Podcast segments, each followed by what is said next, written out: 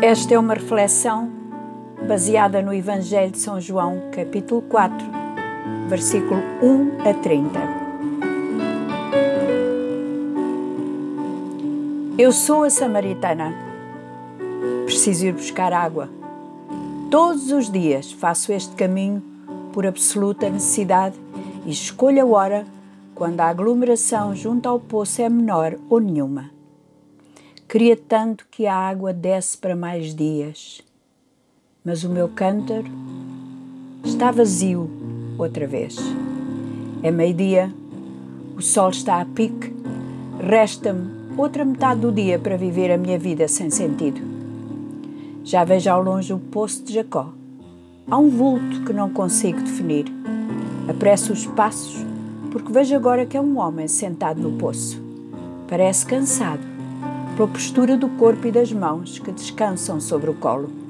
Chego perto e assusto-me quando ele me pede água e, sobretudo, porque noto que é um judeu. Como terá vindo parar aqui? Como se atreve a falar-me, mulher e samaritana?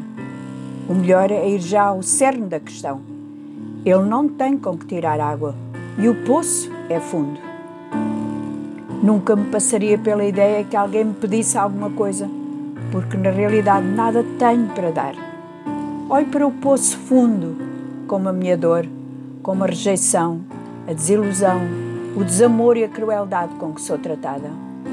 O homem está a falar agora de água, e à medida que fala, sinto que a secura dentro de mim é muito maior que eu imaginava. Passo o cântaro de um braço para o outro enquanto ele fala.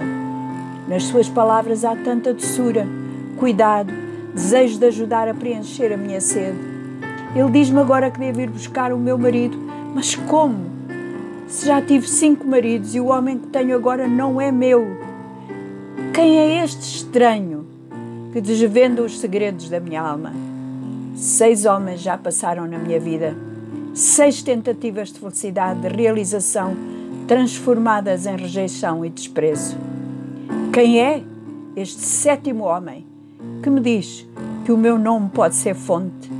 O que é isto que sinto dentro da minha alma? Que frescura é esta que me invade enquanto ele fala? Pôs o cântaro. Esqueço o que vim fazer ao poço de Jacó. Corro para a cidade. Alguém mais tem que saber que há um homem que transforma um poço fundo de água parada numa fonte de água viva que salta para a vida eterna. Não cheguei a dar-lhe a água que me pediu, mas ele saciou a minha sede. E pode saciar a tua, porque Ele mesmo é água. Não está mais sentado junto ao poço de Jacó, está junto de todos os poços da nossa vida, daqueles que de tão fundos de dor e desengano já desistimos de tirar algo. É só ouvires a sua voz, é só dares uma chance ao Senhor para que Ele transforme a tua vida. Os homens de Sicar que vieram verificar o que a mulher lhes contara, disseram: Já não é pelo teu dito que nós cremos, mas nós mesmos vimos e ouvimos que este é o Messias. Que seja assim na tua vida, que não seja pelo que eu ou outro mensageiro de Deus te diz, mas que o teu encontro com Jesus, o Filho de Deus, seja tão real como foi o da Samaritana junto ao poço.